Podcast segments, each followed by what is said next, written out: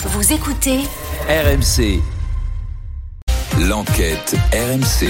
Bonjour Victor Joannin. Bonjour. La mobilisation contre la réforme des retraites continue. hein. C'est une journée de mobilisation encore euh, aujourd'hui.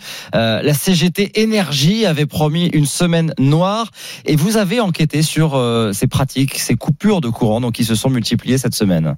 Oui, avec un point d'orgue, une opération préparée dans le plus grand secret en Ile-de-France, jeudi, fin de matinée. Environ 300 électriciens et gaziers habillés du gilet rouge de la CGT pénètrent dans un poste source géré par RTE et Enedis, autrement dit un centre de distribution d'électricité. Allez les derniers Une dizaine d'agents cagoulés et protégés des regards euh, par leurs camarades pénètrent dans un bâtiment puis en ressortent quelques instants plus tard sous les vivants. Ils, ont, ils ont ouvert le, le disjoncteur d'arrivée haute tension euh, en 20 000 volts qui a coupé trois départs en fait.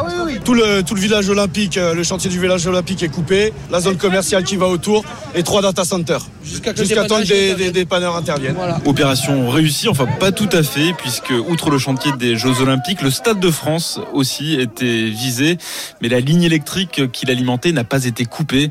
Les plans du réseau n'étaient sans doute euh, pas à jour, a reconnu la CGT. Alors ce qu'il faut euh, préciser Victor, c'est que ces actions symboliques restent absolument illégales. Oui, et d'ailleurs, RTE et Enedis portent plainte à chaque coupure, mais les enquêtes n'aboutissent quasiment jamais, car les agents qui coupent le courant sont, très difficilement identifiables. Hum. Et, à chaque coupure, euh, il y a de nombreux foyers qui se retrouvent sans électricité. Alors on peut se poser la question est-ce que c'est euh, moral? Et il y a des personnes euh, qui sont à risque là-dedans.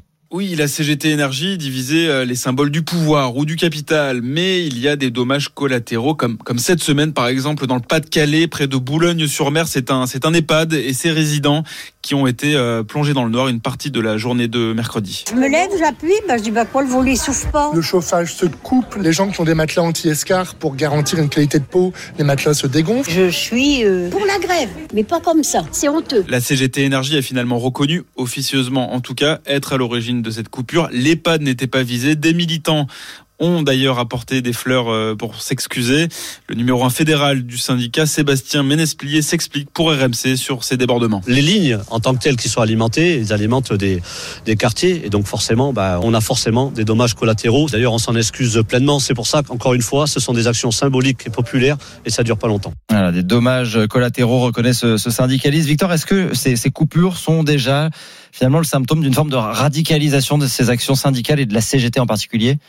Élément de réponse donné par le sociologue Stéphane Siro, l'un des meilleurs spécialistes de la question. Les coupures d'électricité existent depuis longtemps. Les coupures d'énergie, c'est quelque chose qui existe déjà dans les pratiques euh, syndicales depuis plus de 100 ans. Mais les pratiques ont changé, observe Stéphane Siro. Moins de coupures à grande échelle, comme en août 1953, lorsque toute la capitale, euh, Paris, est plongée dans le noir, quartier par quartier.